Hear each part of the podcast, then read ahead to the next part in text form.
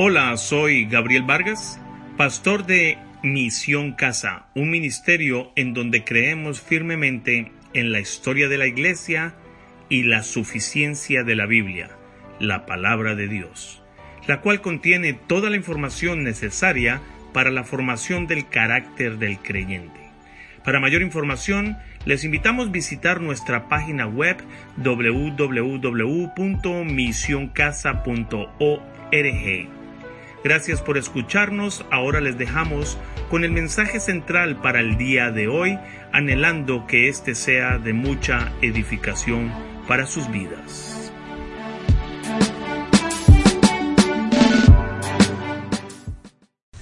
Seguimos entonces, um, definimos prioridades. Pongamos que usted ya llegó a su casa, ya restableció las prioridades.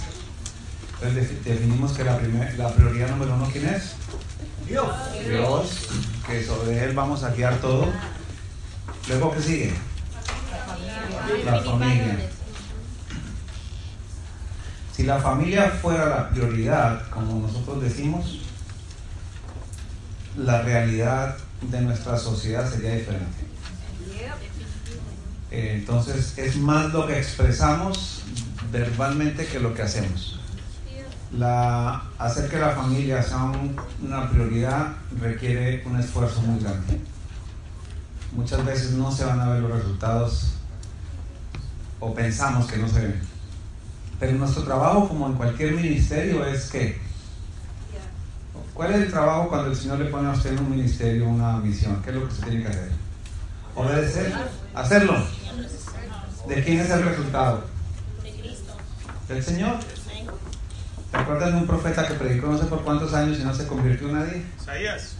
Bueno, entonces, muchas cosas que el Señor pidió que hicieran, hubo gente o profetas, siervos que no vieron el resultado.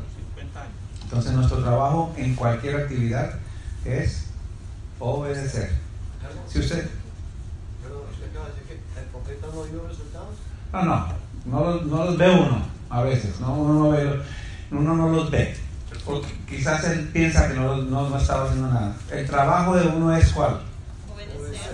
Obedecer. Lo que suceda después no es nuestro problema. depende de Dios el resultado, lo que quiero decir. Igual que en el ministerio de la familia. Si usted es mamá, usted tiene que hacer su trabajo.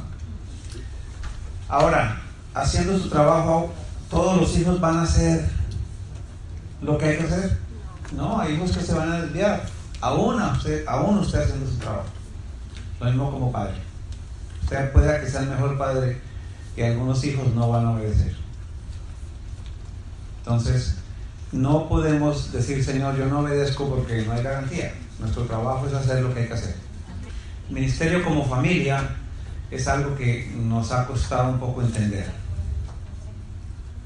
Y es básicamente obedecer lo que el Señor quiere. La familia, mi primer ministerio. ¿Qué es un ministerio? ¿Qué me ayuda? Gabino. Es un trabajo que debemos de realizar. ¿Para quién? Para Dios. Para Dios. Para Dios. O sea, mi primer ministerio es que alguien me dio una, algo que hacer, un trabajo, una labor, una asignación, una responsabilidad.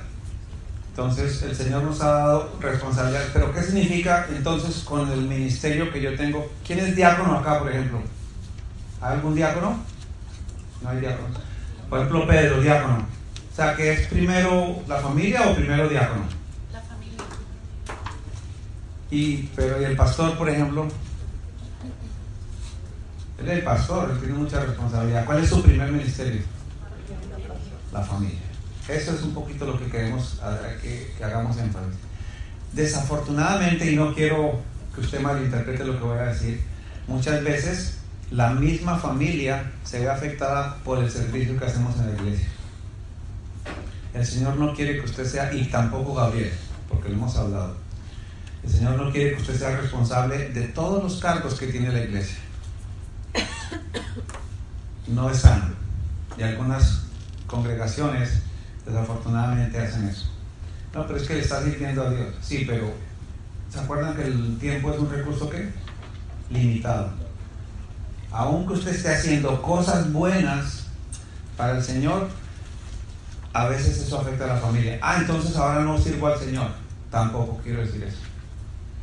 Porque tiene que usted saber lo que el Señor está pidiendo que haga. Lo que pasa es que a veces lo que sacrificamos es lo que no debemos sacrificar. A veces, y lo digo por experiencia, preferimos practicar un deporte que hacer el llamado que el Señor nos tiene para enseñar, un ejemplo. Entonces muchas veces no sacrificamos la, la familia, pero sacrificamos el llamado a la iglesia por hacer cosas personales. A veces sacrificamos la familia. Entonces el primer ministerio es la familia. Si usted tiene, ¿quién tiene cinco hijos acá? ¿Ninguno? Pedrito. ¿Quién tiene cuatro? ¿Ahí tiene cuatro hijos? ¿Tres? Tres. ¿Quién tiene dos? Yo. Ok. ¿Y quién tiene uno? Bueno. El que tiene cuatro o tres hijos, ¿necesita más tiempo que el que tiene uno? Igual, si yo tengo un hijo o cinco, para mi ministerio de familia, ¿cuánto tiempo necesito? ¿Más si tengo un hijo o más si tengo cinco hijos? Igual, porque es el tiempo de familia, es el tiempo, no hay medida. ¿Y cómo hace usted para tener a los cinco hijos bien ministrados si le dedica el mismo tiempo, por ejemplo, que el que le dedica uno? Bueno, tiempo de familia, punto. Prioridad. Pero, Exacto, ganar prioridad. Buscarlos el tiempo. pero el mayor, el segundo requiere tiempo. Sí, está bien. Qué bueno que estén debatiendo. Como dijimos en el primer este, servicio, so, ah, si tenemos a Dios realmente en el centro, entonces quiere decir que vamos a tener tiempo para todo. Además, acordemos que los hijos son de diferentes etapas. Son los co- supongamos yo tengo una nena de ya a punto de cumplir 15 y otra de 14 meses. No podemos, eh, no puedo tratarla al mismo tiempo que mi hija de 14 a- a como una niña de 14 meses. Entonces, primero son las etapas de nuestros hijos y, y sabiendo que, está, que Dios está en el centro, nos podemos este, acom- acomodar en esto. Exacto. Y un poquito lo que quería escuchar eso. O sea, porque entonces el de cinco hijos podría decir, yo no tengo tiempo para servirle al Señor. Eso, eso podría ser una excusa de alguien. Yo tengo una familia de cinco, entonces me da pena, pero no puedo dedicarle tiempo al Señor. Ahora, esa, esa persona que quizás tenga una familia muy numerosa, por un tiempo, porque hay tiempo para qué? Para crecer, para plantar, para cosechar. Quizás por un tiempo tenga que decir, no puedo coger esto o esto o esto, pero sí voy a apoyar, por decir, el culto dominical. Usted teniendo cinco hijos o un hijo, da lo mismo, usted puede llegar al servicio y el día dominical servir en la iglesia ese día. Así no pueda servir el sábado en una labor diferente porque tiene compromisos con cinco hijos pequeños. Entonces lo que estoy diciendo es, como hay tiempo para todo y la hermana lo dijo muy bien, pues es buscar cómo están mis circunstancias y así mismo compaginar todo. Lo que quiero decir, no, una cosa no debe excluir la otra y que no me sirva de excusa, ¿bueno? Porque hay gente que dice, yo tengo una familia, no puedo servir en la iglesia. Y hay gente que dice, no, yo estoy sirviendo en la iglesia y voy a sacrificar a mi familia porque primero todo. No es lo que el Señor quiere. Si el Señor le dio familia, Él quiere que usted la cuide. Entonces establecí mis prioridades. ¿Se acuerdan de la sesión anterior? Ahora, ¿qué hacemos? Y esa es otra pregunta, el tiempo ilimitado. ¿Quién tiene tiempo extra hoy en día? Los que administran bien. Pero extra casi no hay. El tiempo es el mismo. Tiempo ilimitado, ¿qué hacemos? ¿Cierto? Entonces tenemos 24 horas. ¿Quién tiene más de 24? Bueno, yo tengo 25, trabajo 25. Esa es la realidad. Obviamente, si usted está retirado, si usted no tiene que salir a trabajar fuera de la casa, porque no en la casa trabaja. Pero suponiendo que la realidad en promedio de una persona que necesita salir a trabajar es esa, el tiempo es limitado. Es la realidad. Entonces, ¿qué hacemos? Eso es lo único que yo he encontrado ser intencional. Yo creo que Gabriel acá en muchos sermones lo ha explicado, lo ha enseñado. ¿Quién me dice qué significa ser intencional? Ara. Eh, saca- eh, tener la intención como ponerlo como, como prioridades y, y aquí pre- eh, pensarlo, eh, eh, ordenarlo, eh, organizarse para que sea todo eso, para que sea intencional. Ok, discuta ahí en su grupo por un par de minutos cómo está usted siendo intencional hoy en día.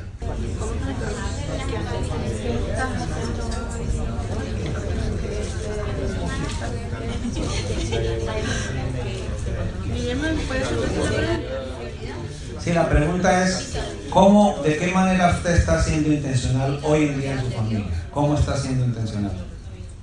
Entonces este, llegamos al acuerdo de que era hacer algo con propósito y planificado con anticipación.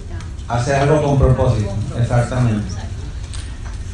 ¿Ustedes, por qué, qué, piensan que es ser intencional? Sí, cuando haces algo, eh, digamos que vamos a hacer esta reunión, ¿cuál es la intención de esta reunión?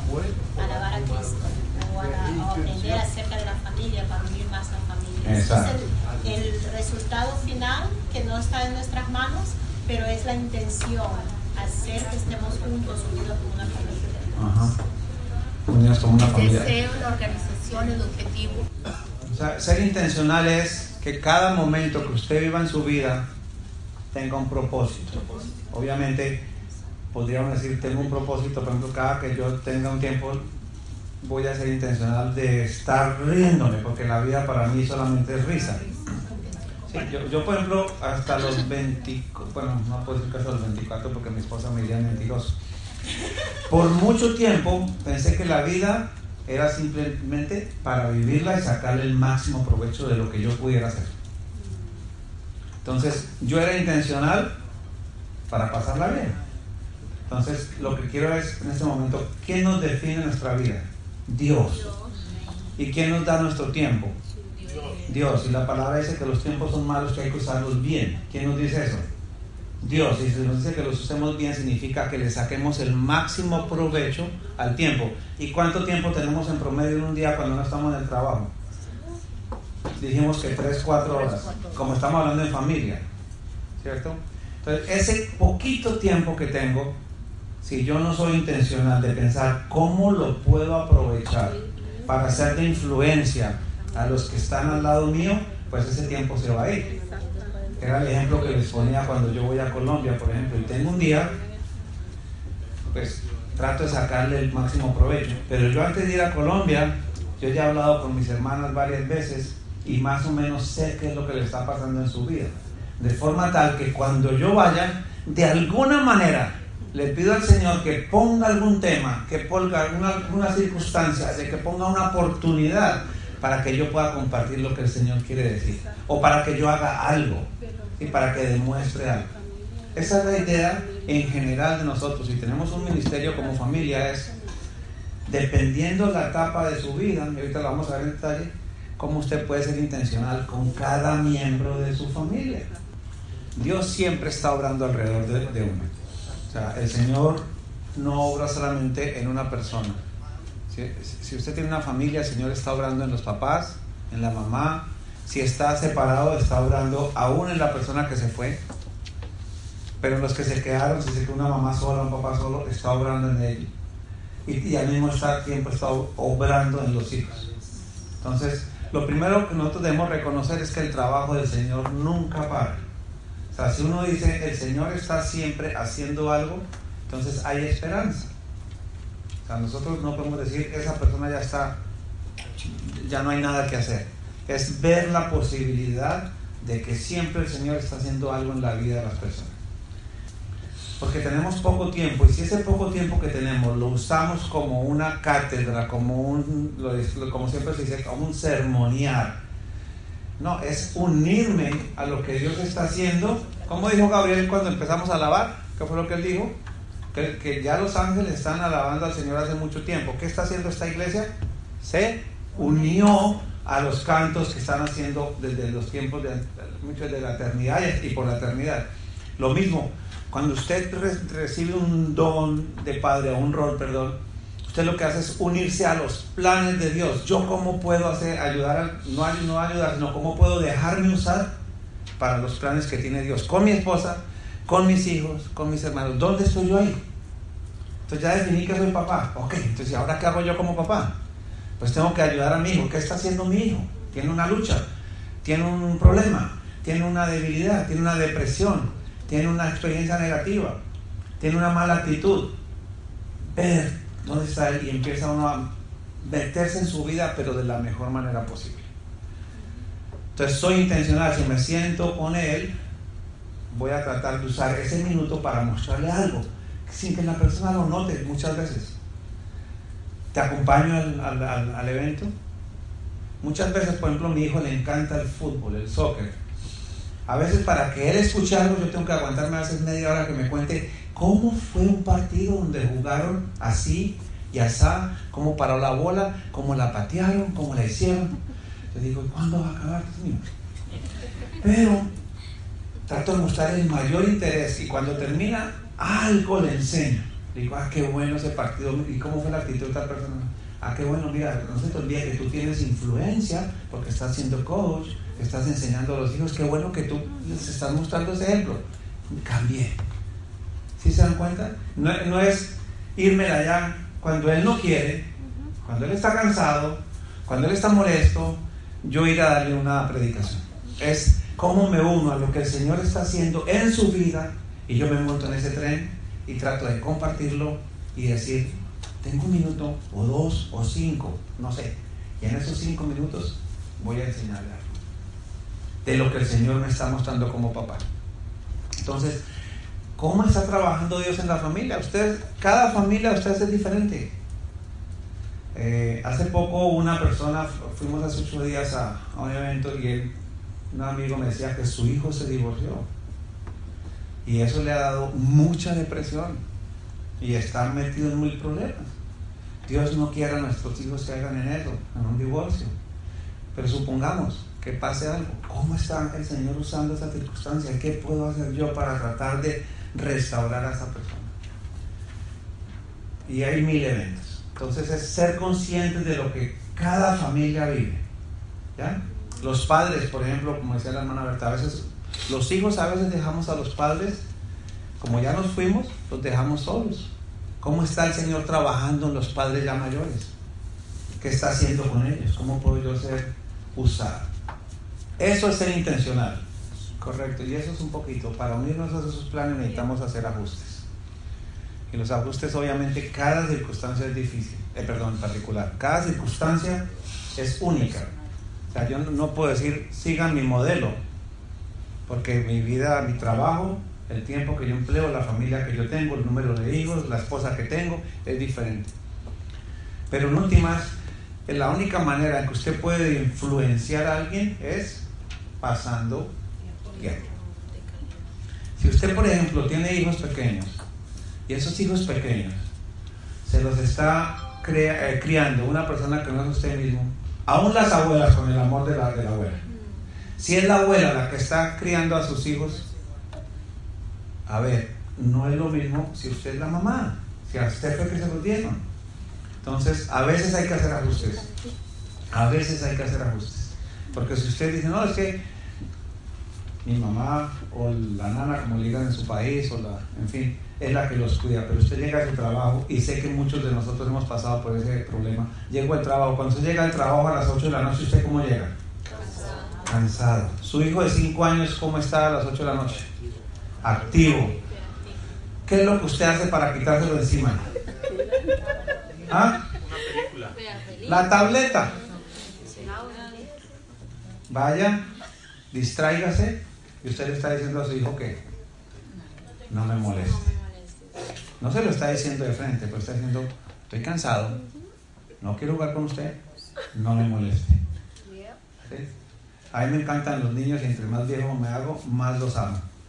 Y tengo una afinidad con ellos porque cuando yo llego a una reunión, busco a ese niño y saco un momento para irme a jugar con él. A la siguiente vez que vuelvo, ese niño quiere que yo vuelva a jugar con él. Eso me está diciendo a mí dos cosas.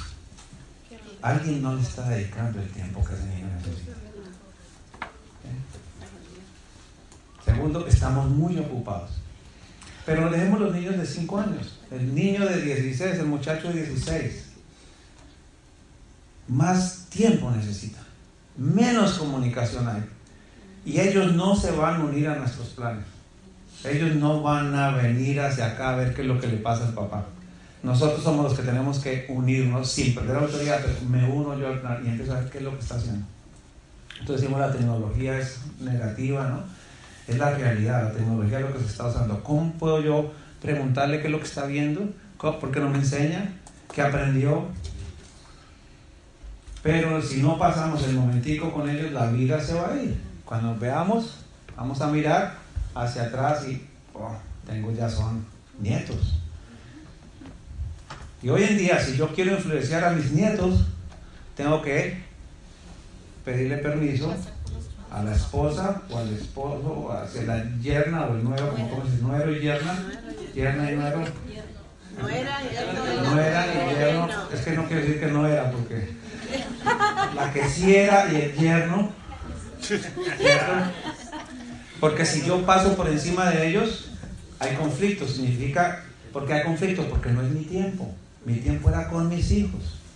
Entonces, quiero llamar la atención. Ya usted definió sus prioridades. No pierda un poquito la idea. ¿Dónde está trabajando el Señor? Que necesito ser intencional con ese tiempo que el Señor está poniéndome en mis manos. Entonces, ¿quién es tu prioridad en tu hogar? Ya lo vimos un poquito antes, como cónyuges. Déjenme de hacer esa listica rápida. ¿Dónde se encuentra mi esposo o mi esposa en su vida espiritual? Si definimos que estamos como familia, supongamos que somos casados, tenemos una responsabilidad y mi ministerio como familia es lo primero, usted tiene que hacerse estas preguntas. ¿Dónde se encuentra mi esposa o mi esposo en su vida espiritual? ¿Ustedes lo han hecho? Mi esposa o mi esposo, primero que todo, ¿cree en el Señor? Ahora, si no cree no significa que lo vaya a abandonar sino que usted tiene que empezar a orar por esa persona. ¿Está asistiendo a la iglesia? ¿Cierto? ¿Lee la palabra a esa persona? Es más, ¿la lee usted? ¿Está orando? ¿Está sirviendo en algún lugar? Mucho más. Mi esposo o esposa, ¿qué dones tiene y cómo puede usarlos? Entonces, les dije, hay que unirse a lo que el Señor está haciendo. El Señor coge una persona y le da, le da dones, le da habilidades, pero si esa persona no los está usando, yo como cónyuge puedo decirle, hey, por decir, voy a coger a mi esposa, mi esposa le encanta trabajar con la gente mayor. Tomamos un periodo de receso porque estaba enferma, en fin, y este año tuvo la duda de que no quería seguir. Pero el Señor la usa en el ministerio. Y cuando me preguntó, sigue, es lo tuyo. Es lo que el Señor te está pidiendo que hagas. Ah, pero ahora tenemos que ir los jueves en la tarde a reunirnos y quizás no voy a poder ir entonces los miércoles en la noche. Ve los jueves por lo menos dos veces al mes y luego los miércoles estás conmigo. Pero animándola, exhortándola. Mi hijo, mucho tiempo no estuvo en la iglesia y me gusta poner casos reales para que se den cuenta que todos pasamos por lo mismo. Orando por él, orando por él. Me dice un día, papá, fui a la iglesia. Yo no le dije, ya era hora. ¿no? Yo le dije, amén, hijo. ¿Y qué aprendiste? ¿Qué me puedes compartir de lo que dijo? La siguiente semana, y volviste a la iglesia. No, esta semana no pude ir. Ok, ¿qué, qué se te está el conflicto? No tal cosa. Trata de ir entonces en otro horario. ¿Hay algún otro horario en la iglesia? Sí, bueno, ok. Entonces te unes a lo que el Señor está haciendo. El Señor está trabajando en él tratando de animarlo y tú te unes a esa posibilidad de cómo lo animo, cómo lo exhorto. Pero si usted no pregunta, si a usted no le importa, si usted no pasa tiempo con él, ¿qué va a saber usted de la vida de él? ¿Ya? Entonces, eso es la manera de ser intencional. Compartir. ¿Se acuerdan de ese pasaje cuando el Señor va donde Marta y María? ¿Qué les dice? Exacto. Mire, servir en la iglesia siempre ha sido, y yo le pedí un poquito de permiso a mi hermano porque sé que este tema va a venir. Le quiero aclararlo desde el punto de vista que yo lo veo, que creo que es como el Señor nos pide que lo veamos. Usted puede hacer mil actividades en la iglesia, pero si usted deja de lado su familia, usted está evitando la responsabilidad que el Señor le da. Insisto, es una línea muy delgada ¿Se necesitan en las iglesias de siervos? ¿Eh? ¿Obreros? ¿Se necesitan obreros en la iglesia?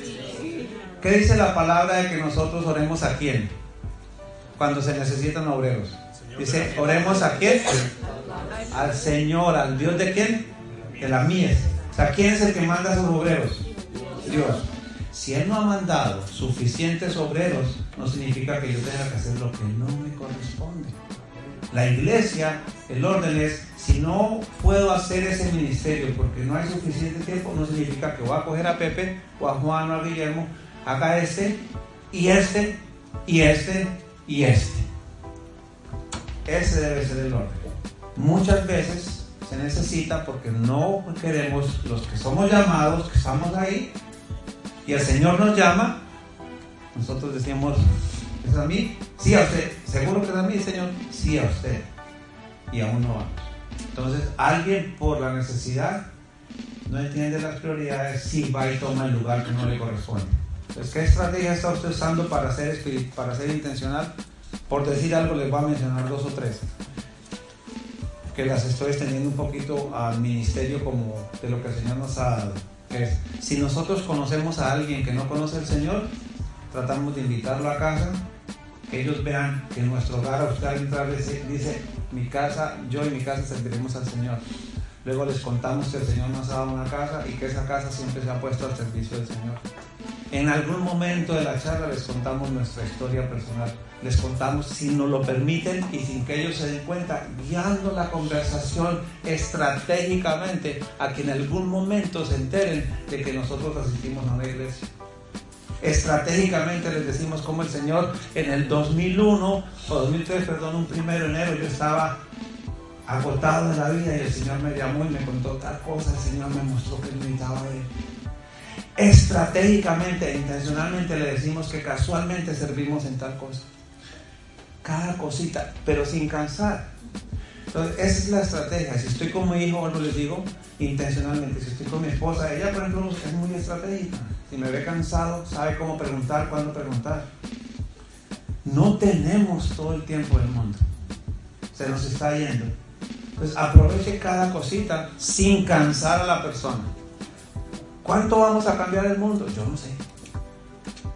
Pero si mis hermanas, mi, hermano fue estratégico conmigo, si mi familia de sangre, si mi hijo, si mi esposa, mis padres ya no están, pero si yo logro esa influencia, pues hemos hecho mucho, hermano. Que le importe cada uno de sus miembros de su familia. Yo digo a mi esposa, Mari, de su familia, ¿cuántos conoces del Señor? Y a veces nos da temor ir a hablarles. Pero cada persona que ha llegado a mi casa, ellos saben que nosotros amamos al Señor con los errores que tenemos. Entonces, eso, ese es mi corazón para ustedes.